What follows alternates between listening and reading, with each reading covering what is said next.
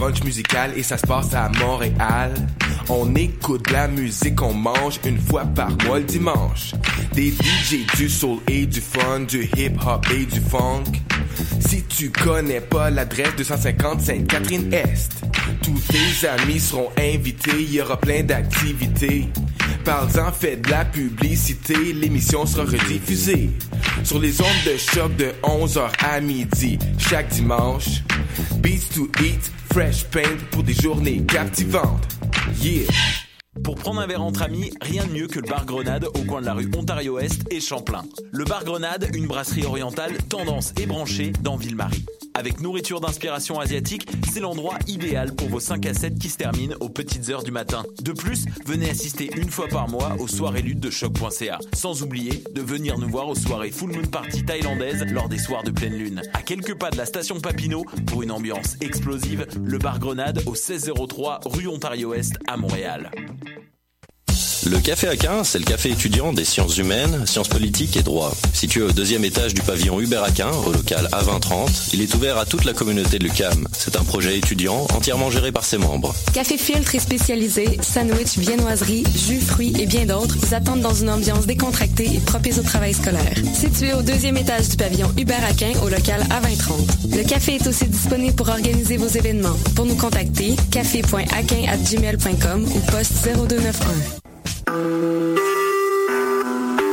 Vous écoutez Choc pour sortir des ondes.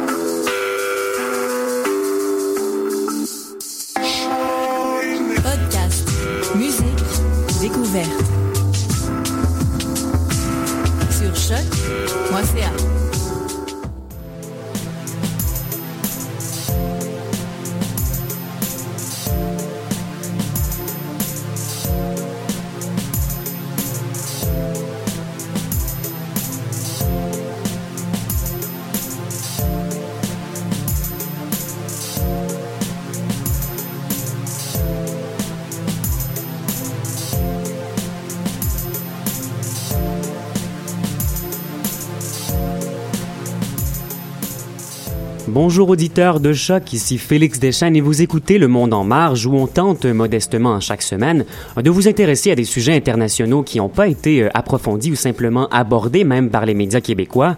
Euh, Fidèle à notre routine habituelle, on joint notre collègue du Journal international Martin Guignard. Bonjour Martin. Bonjour Félix et bonjour à tous. Et Martin, est-ce que je comprends que tu es toujours à Lyon en ce moment même? Euh, pas vraiment. Je suis euh, en semaine de vacances dans l'Auvergne, une très belle région du centre de la France. Wow! Et donc toujours fidèle au poste. Celui qu'on entend rire en arrière, c'est celui qui est également fidèle au poste, Clément Barguin. Bonjour Clément. Salut Félix, salut Martin, salut à tous. Salut. Et euh, donc aujourd'hui, on s'intéresse aux élections présidentielles au Niger, ne pas confondre hein, avec le Nigeria. On parle de l'utilisation du glyphosate, oui, euh, l'herbicide popularisé par l'entreprise tentaculaire Monsanto. Et on termine en abordant la résurgence des en Irlande.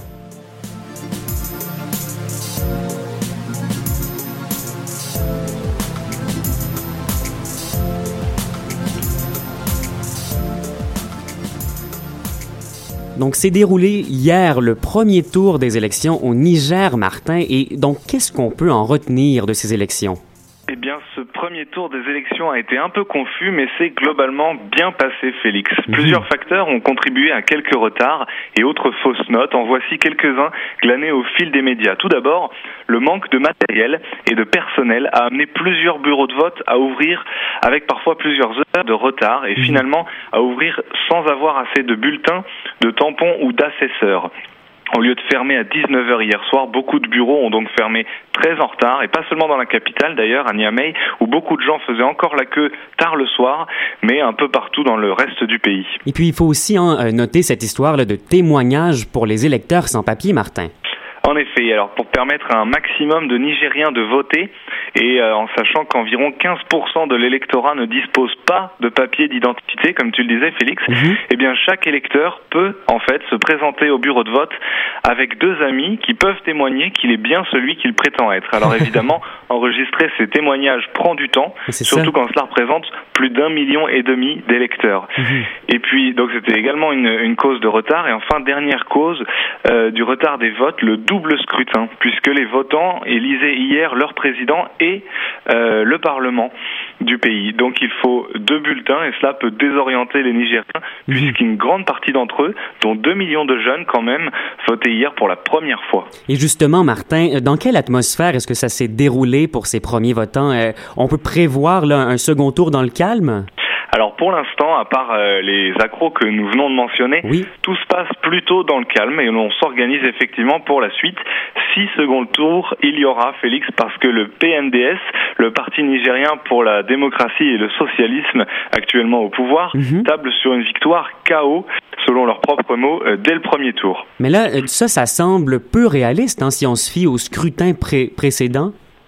Euh, voilà, exactement, puisque au regard de l'histoire, depuis les premières élections démocratiques au début des années 90, aucune ne s'est soldée sans second tour. Mhm. Donc même si euh, les partis au pouvoir des pays voisins ont récemment raflé les élections dès le premier tour, en Guinée, au Burkina Faso ou en Côte d'Ivoire notamment, on s'attend au Niger à ce traditionnel second tour. Enfin ça, on le saura à la fin du dépouillement, prévu euh, dans les cinq jours suivant le scrutin, donc d'ici vendredi. Donc qu'il y ait ou non un second tour, il faut dire que les enjeux sont grands à l'issue de, de, ce potentiel euh, second tour-là les enjeux sont très grands, Félix, pour le pays. Et c'est pour ça que la tension monte à mesure que le temps passe et qu'on approche euh, des résultats. On ne connaît pas encore le taux de participation au vote. Et c'est d'ailleurs l'un des grands enjeux de ces élections parce que si le nombre de votes est petit, c'est la porte ouverte aux contestations et donc à l'instabilité, mhm. puisque le président ne serait pas légitime. Mais l'enjeu majeur, c'est la sécurité. Le pays est menacé en fait au nord par l'État islamique qui tente de s'implanter dans la région de la Libye. Euh, le groupe de Boko Haram au Nigeria et au Tchad sont un défi pour le maintien des frontières au sud. Et enfin, à l'ouest, c'est ACMI et la frontière malienne qui mettent en péril la sécurité nigérienne. Donc trois groupes islamiques autour de ce pays. Mais le président sortant, euh, Mahamadou Issoufou, peut en fait se targuer d'avoir maintenu la paix pendant son quinquennat et même en interne puisque les rébellions des groupes Touareg et Toubou sont restées inactives depuis son élection en 2011, euh, comme le rappelle le courrier international. Mhm. Enfin, le gouvernement a annoncé avoir euh, déjoué un coup d'État en décembre et cette déclaration ajoute bien sûr à l'image d'assurance d'un pouvoir de l'information en place et d'une sécurité de la stabilité politique qui est très appréciable pour les Nigériens qui ne l'ont pas toujours connu à travers leur histoire. C'est ça, un président hein, qui a su euh, s'approprier peut-être les normes de relations publiques et qui a su dégager une image sécuritaire. Et il est parti pour être réélu, si je comprends bien. Oui, oui, effectivement, c'est pour toutes les raisons qu'on vient de dire qu'il est grand favori à ces élections. Mais c'est aussi pour cela que les candidats de l'opposition, qui sont tout de même euh, au nombre de 14, mhm. c'est un grand nombre, ont annoncé qu'ils s'uniraient pour faire bloc contre la réélection du président Issoufou dans le cas d'un second tour. Mhm. À son actif, le président, euh, il, a d'ailleurs d'autres atouts euh, pour ces élections que la sécurité? Effectivement, effectivement. En plus de la sécurité, Félix, le président peut se targuer d'avoir redressé un peu l'état de son État, si je peux me permettre. euh, rappelons tout de même qu'il s'agit là d'un pays riche en ressources naturelles, dont l'uranium et le pétrole, qui sont euh, qui devraient être très demandés par les pays utilisant les énergies nucléaires et fossiles, euh, dont la France et le Canada. Mais c'est malgré cela l'un des plus pauvres pays du monde, dernier de la liste des pays classés par indice de développement humain, hmm. donc l'IDH, selon les Nations Unies. Alors pour tacler ces problèmes-là, le président s'est d'abord attaqué à la corruption qui gangrène l'économie nigérienne, hmm. et c'est avec un succès notoire puisque le Niger est passé de la 134e place à la 99e selon le classement de l'ONG Transparency International. C'est ça, corruption qui est un des facteurs majeurs à évoquer habituellement dans, euh, chez, les derniers euh, de la liste de, des pays classés par IDH. Donc, euh, donc une lutte stratégique. Et on peut ajouter que le président Issoufou, lui, a mis un point d'honneur à ce que les élections se fassent hein, dans la plus grande transparence et que tous devraient accepter le résultat comme il a, il a rappelé, quel qu'il soit, encore une fois, au nom de la stabilité et de la sécurité du pays. Ben, euh, merci beaucoup, Martin. C'est ici qu'on conclut le sujet, en rappelant peut-être aussi que la situation politique au Niger, elle est beaucoup plus encourageante qu'en Ouganda. Martin, tu nous en as parlé il y a deux semaines. Euh, les élections qui s'y sont déroulées jeudi dernier euh, dans un climat autrement plus tendu et je dirais euh, moins démocratique, si je peux me permettre, avec l'arrestation de l'opposant principal. Il y a également eu des heurts dans la capitale. Élection qui a été suivie en direct par le journal international, faut le mentionner, notre collaborateur. et donc nos auditeurs pourront hein, trouver les résultats sur le site lejournalinternational.fr, en un mot, sans accent et en minuscule. Merci beaucoup, Martin. Merci, Félix. Et on va poursuivre en musique avec un groupe nigérien. Il faut pas dire nigérian parce que là, il faudrait, ça serait une référence au Nigeria. Et donc, nigérien, très populaire dans le pays. Justement, ce groupe-là s'est fait euh, une mission hein, de distinguer le Niger du Nigeria au point de vue culturel alors qu'il s'est taillé une place euh, sur la scène musicale internationale euh, il y a une dizaine d'années. On va aller écouter tout de suite le groupe Tal International et le morceau Claire.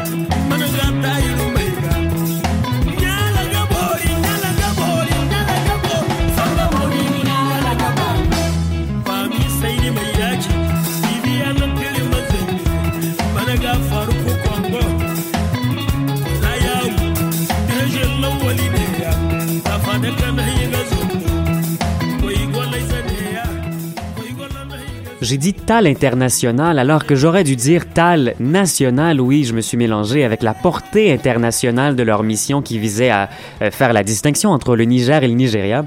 Alors moi-même, je me suis fourvoyé. Mille excuses à ce groupe, euh, très intéressant. On passe au deuxième sujet. Dans quelques semaines, le Parlement européen va devoir se prononcer sur la prolongation ou non de l'utilisation du glyphosate. Le glyphosate, c'est un herbicide très puissant qui est la substance active du produit phare de la multinationale de l'agroalimentaire alimentaire Monsanto et son produit donc est le Roundup. Cet herbicide-là, c'est le plus utilisé au monde et on le retrouve essentiellement dans les plantations de maïs, de colza et de soya, mais aussi dans les jardins de particuliers. Il faut le dire pour et contre leur gré. Hein. Constaté avec ces nombreuses études euh, de, cas de contamination d'exploitation voisine, alors même que euh, celles-ci pouvaient être biologiques et se faire contaminer par leurs voisins qui étaient euh, qui faisaient affaire avec Monsanto. Là, il y a un rapport qui a été publié en novembre 2020 2015 par l'Agence européenne de sécurité des aliments, un organisme qui est somme toute favorable à la prolongation de la commercialisation du glyphosate. On va entrer tout de suite dans le vif du sujet, Clément. Sur quelles études est-ce que se base ce rapport? Eh bien, tiens-toi bien, Félix, les experts européens de l'alimentation se sont basés sur des études menées par la Glyphosate Task Force. Hmm. C'est une association d'entreprises d'agrochimie qui sont favorables à la prolongation de l'utilisation du glyphosate. Hmm. Et euh, parmi ces entreprises, on retrouve trouve la plus connue, Monsanto. Et en fait, Glyphosate Force, c'est un puissant lobby européen du glyphosate. Et les études n'ont pas du tout été menées par des experts indépendants comme on pourrait le penser. Ça sentait l'influence des lobbies à des kilomètres à la ronde, ça.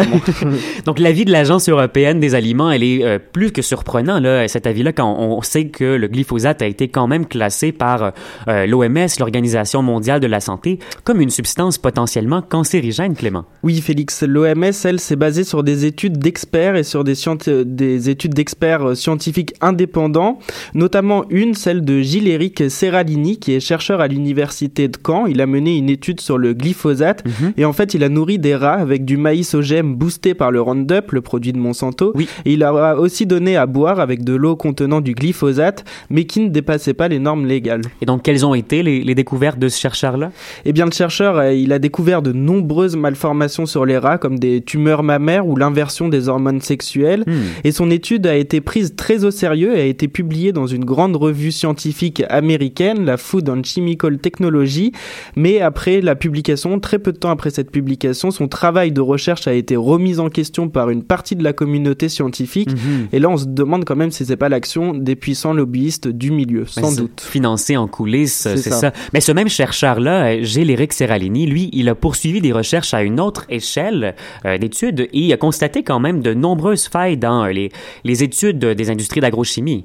Ouais, c'est ça. En plus de ces découvertes consternantes, le chercheur, il s'est rendu compte que les industries d'agrochimie s'étaient uniquement intéressées aux effets du glyphosate, mais pas au Roundup dans son ensemble. Mhm. Le Roundup, hein, donc rappelons-le, qui est le produit commercialisé par Monsanto. Et en fait, les études des industriels se sont intéressées qu'à une partie de l'herbicide, parce que dans le Roundup, on retrouve le, du glyphosate, mais il est mélangé à d'autres substances. Et l'OMS a, a, donc classé le glyphosate dans la catégorie des substances cancérigènes probables, mais Monsanto, elle, s'est défendue en accusant à son tour l'OMS d'être négligente. Oui, ouais, c'est pas une surprise. Hein, bah On voyait mal Monsanto reconnaître la dangerosité de son produit. C'est ça. Et en fait, Monsanto a accusé l'OMS de ne pas avoir pris en compte ses propres études sur le glyphosate. Et pourquoi est-ce que l'OMS, justement, elle n'a pas tenu en compte ses études? Eh bien, l'OMS veut être totalement transparente et s'appuie uniquement sur des études qui sont rendues publiques. Celles de Monsanto, elles ne le sont pas. Le géant des pesticides ne rend jamais public ses études pour ne pas dévoiler ses secrets mhm. industriels. Et c'est pour cette raison que l'OMS remet en cause les études de Monsanto et surtout ne les utilise pas. Mhm. Euh, alors, on peut comprendre que d'un côté, il y a l'OMS qui dit que le glyphosate est un produit très dangereux, cancérigène en l'occurrence, et de l'autre côté, il y a l'Union européenne qui dit que le glyphosate ne représente pas de risque majeur et on souhaite même poursuivre sa commercialisation pour les dix prochaines années. Ouais, c'est exactement ça, Félix, et c'est quand même une situation incompréhensible. L'OMS, qui s'est appuyée sur des nombreuses études indépendantes, tire la sonnette d'alarme sur l'utilisation du glyphosate, mais apparemment, on n'entend pas le signal en Europe, alors peut-être on a des problèmes d'audition, parce que les experts, les experts européens, qu'est-ce qu'ils font Eh bien, ils s'appuient sur des études menées par des lobbyistes de l'industrie d'agrochimie. Il n'y a donc aucune indépendance, visiblement. Mhm. Alors, le glyphosate euh, est utilisé dans les pays occidentaux, mais encore une fois, ce sont les pays en développement qui sont les plus touchés. L'histoire se répète. Euh, ils sont touchés par euh, l'utilisation de cet herbicide, et notamment en Argentine, hein, où on, on épand le glyphosate sans modération. Et oui, un reportage d'envoyé spécial diffusé jeudi dernier sur France 2 s'intéressait justement au glyphosate et le journaliste s'est rendu en Argentine, l'Argentine qui est le troisième producteur et exportateur mondial de soja. Là-bas, le glyphosate est très utilisé, 250 millions de litres sont épandus sur les cultures chaque année et les conséquences sont désastreuses. Le mhm. journaliste s'est rendu dans la province du Chaco pour constater les dégâts. Et donc, la province du Chaco est une des régions les plus pauvres d'Argentine. Euh, il y a des problèmes de santé qu'on a pu euh, observer en constante augmentation depuis plusieurs années. Oui, Félix, en Argentine, les autorités ferment complètement les yeux. Aucune enquête officielle n'a été menée sur le glyphosate et les lobbyistes sont encore une fois extrêmement puissants. Du coup, la population est totalement ignorante et dans le reportage, c'est anecdotique mais c'est marquant, euh, de Pierre Morel, donc on pouvait voir des gens réutiliser les bidons de glyphosate pour stocker l'eau potable, ce qui montre bien qu'on n'a aucune connaissance sur les dangers. Mhm. Et pourtant, il y a quand même des signes qui ne trompent pas sur ces dangers-là. Oui, alors il y a, ça fait une vingtaine d'années qu'il est massivement utilisé en Argentine et en 1995, pardon, avant cette utilisation massive, euh, on comptait six centres d'accueil des enfants handicapés dans la province du Chaco et aujourd'hui il y en a plus de, 100, de 50 pardon, et les demandes ne cessent d'augmenter. Et un professeur euh, d'université euh, de Rosario s'est lui aussi intéressé au glyphosate et son étude est interpellante. En 5 ans, il a interrogé plus de 120 000 habitants et, son, et il a constaté que les taux de cancer étaient bien plus importants que la moyenne nationale dans les zones agricoles, jusqu'à 3 fois et demi supérieurs. Du côté de Monsanto, on, on, redoute toujours qu'il y ait un, une relation de cause à effet sérieuse entre le glyphosate puis les maladies détectées. Oui, c'est ça, Félix. Ça, c'est l'argument choc de Monsanto. Tant qu'il n'y a pas de preuves scientifiques qui démontrent les liens de cause à effet entre les maladies et le glyphosate, euh, ben, les Monsanto dit qu'il n'y est pour rien et que tant qu'il n'y a pas de preuves, on ne peut pas retirer le produit de la vente. C'est donc le fardeau de la preuve scientifique. Et c'est pas la première fois qu'on se rend compte qu'un produit toxique a été commercialisé pendant des années. C'est le cas pour euh, le lasso de Monsanto qui a été retiré de la vente en 2007. En septembre dernier, c'est la première fois d'ailleurs que Monsanto a été condamné pour l'intoxication d'un agriculteur français au lasso, justement. Ouais, c'est ça, Félix. Le 10 septembre 2015, c'est une date importante pour les défenseurs de l'environnement. en fait, la Cour d'appel de Lyon a reconnu l'empoisonnement de Paul François, qui est un agriculteur. Euh, il a été intoxiqué au lasso en 2004 et c'est la première fois dans l'histoire qu'une entreprise de pesticides est reconnue coupable. Alors, de son côté, Monsanto a bien, bien évidemment fait appel en déposant un recours en cassation. Il va falloir attendre plusieurs mois pour connaître la réponse de la Cour.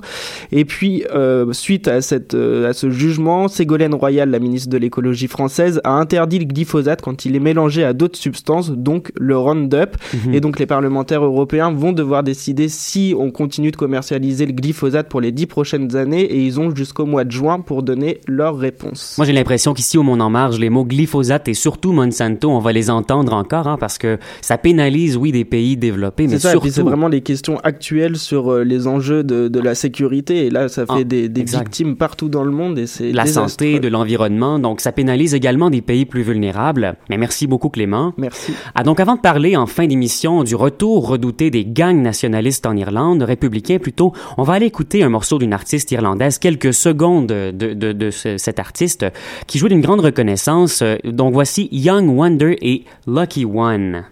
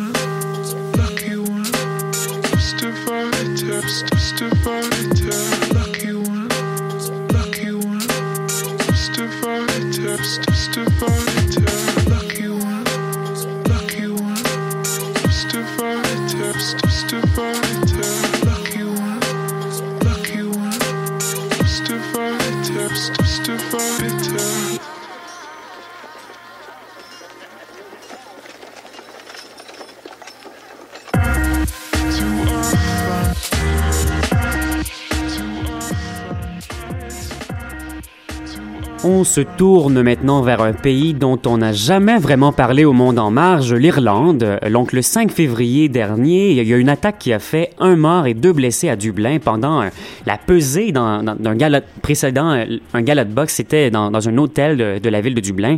Il y a des hommes équipés comme une escouade tactique policière qui sont entrés euh, dans l'immeuble et qui ont abattu un petit bandit affilié à un gang criminel de Dublin. Et ça, c'était pas anodin parce que quelques jours plus tard, c'est la Continuity Ireland Republic Republican Army, la CIRA, euh, qui a revendiqué l'attaque, ce qui contribue à faire craindre aux, autorités irlandaises un vrai retour des guerres de gangs organisées dans le pays.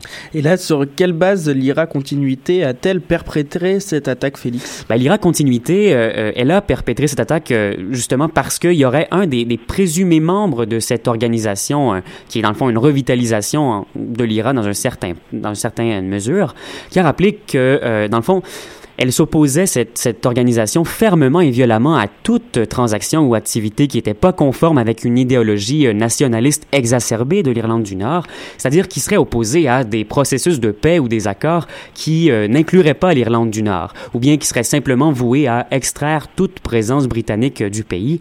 Je rappelle que l'Irlande du Nord est une des nations constitutives du Royaume-Uni. Elle est séparée de l'Irlande, il ne faut pas les confondre, qui, de son côté, est un pays à part entière hein, et qui a Dublin euh, comme capitale. Mais euh, Félix, en quoi la victime de l'attaque est liée aux enjeux euh, nationaux? Oui, ben si c'est lié au, à la CIRA, c'est que l'homme qui a été ciblé pour être tué, David Byrne, ben, il aurait participé à l'assassinat d'un des membres de le Real IRA, donc c'est un, un, paysage de gang un peu plus complexe, mais donc l'IRA véritable, en septembre 2012, qui aurait eu cet assassinat initial-là. Et donc, le, Continuity IRA euh, affirme euh, qu'il y a vu un, enjeu républicain dans la mesure où jamais elle va accepter, jamais elle va se résigner à accepter qu'un petit caïd comme David Byrne, euh, qui venait d'un autre gang, donc s'attaque à un individu qui portait comme eux les idéaux républicains dans le pays. Alors effectivement, si je peux me permettre, Félix, il serait aussi important de différencier davantage, euh, alors sans l'accent, hein, l'IRA du CIRA, C-I-R-A, qui ne sont pas au fond exactement la même organisation. Et tu l'as dit, le paysage des gangs en Irlande est assez complexe. C'est ça. Alors euh, à l'origine, en fait, il y avait l'armée provisoire de la République d'Irlande, donc l'IRA provisoire. Mais après un cessez-le-feu, un cessez-le-feu de cette organisation armée en 97, deux autres organisations sont nées, alors qui n'avaient pas les mêmes visions, mais qui avaient bien un objectif commun réunifier l'Irlande, puisque comme tu l'as dit, il y a les Britanniques au nord, donc ils veulent les en chasser, mhm. et euh, la République au sud, qui est indépendante. Alors depuis 97, il y a donc l'IRA continuité en français, ou CIRA, et l'IRA véritable. Alors l'IRA véritable s'était fait connaître en 98 par son terrible attentat, le plus important euh, de l'histoire de l'Irlande du Nord, qui avait fait 29 morts. Mais ils sont restés assez discrets depuis, à part un dernier coup d'éclat en 2009. Et puis il y a donc la CIRA, cette deuxième organisation, qui est donc moins connue que l'IRA, il s'agit en fait d'un groupe dissident qui n'a pas voulu ranger les armes et qui continue de se battre pour la réunification. Mhm. On peut voir d'ailleurs en, en, tête d'un article de l'Express un graffiti qui a été pris en photo dans une rue de Belfast, The War is not over, la guerre n'est pas terminée, signé CIRA. Donc il faut bien faire la différence hein, entre l'IRA provisoire qui a cessé le feu depuis 97 et qui était à l'origine de toutes ces organisations armées, et les deux autres qui en sont nés ensuite, euh, l'IRA véritable qui existe encore mais qui n'agit plus beaucoup, et l'IRA continuité ou CIRA, C-I-R-A, dont, il s'agit ici et qui n'a euh, pas fini de faire parler d'elle a priori, Félix. C'est ça. Euh, on parlait de Belfast. Belfast, à noter, qui est la capitale de l'Irlande du Nord, nation de justement de la Grande-Bretagne. maintenant, il faut quand même se pencher sur cette parce qu'elle a des ramifications politiques, elle pourrait avoir des conséquences, elle en a déjà eu. Euh, il faut dire que c'est pas depuis le début de février justement qu'on constate euh, euh, qu'il y aurait peut-être une résurgence de ces gangs. déjà à l'été dernier, en août, à la mi-août, il y avait eu une série d'attentats et l'IRA véritable avait, affirmé qu'elle était de retour et qu'elle reprenait les armes pour assurer justement sa, propre défense, sa défense de ses acquis et poursuivre ses activités euh, clandestinement. Et là, ça, ça a joué du côté politique parce que, euh, ben, il y, avait le, chef de l'Irlande, le chef d'État de l'Irlande du Nord, euh, qui a été amené à démissionner parce que son parti, parti unioniste, avait pendant quand même une, une longue période de temps, s'était montré un petit peu euh, il avait fermé les yeux, avait fait un peu de déni par rapport au retour possible de ces gangs, euh, alors qu'un processus de paix avait quand même été euh, initié euh, en 2007. Là, le processus de paix, il est quand même mis à rude épreuve, et ça sera très intéressant, je pense, de, de, de constater comment les, les, politiques vont réagir, parce que on, on voudrait pas revoir un autre Sunday Bloody Sunday dans ce pays. donc oui, ça a été popularisé peut-être par une chanson de YouTube, mm. mais ça avait des, il y avait, il y avait une guerre de gangs avec euh, donc des, ramifications et religieuses et politiques. Euh, ce serait super intéressant de voir comment ça va se traduire après cette démission euh, à, l'été dernier de politiciens nord-irlandais. Je pense que ce serait ici qu'on peut se laisser après une émission fort chargée. je vous remercie beaucoup, collègues, d'avoir été avec moi. Merci beaucoup à Clément Barguin ici à l'UCAM. Merci Félix. Et merci à Martin que qui a trouvé le moyen d'être avec nous, même s'il n'était pas à son poste. C'est ça, exactement. Tout à fait. Merci et, Félix. Et on, j'annonce qu'on va faire relâche pour la semaine prochaine, puisqu'étant un, un petit peu éparpillé de nos côtés, on va reprendre du service dans deux semaines ici au Monde en Marge. Merci d'avoir été avec nous, auditeurs de choc. C'était Félix Deschênes qui animait cette émission, et euh, on se dit euh, à dans deux semaines donc.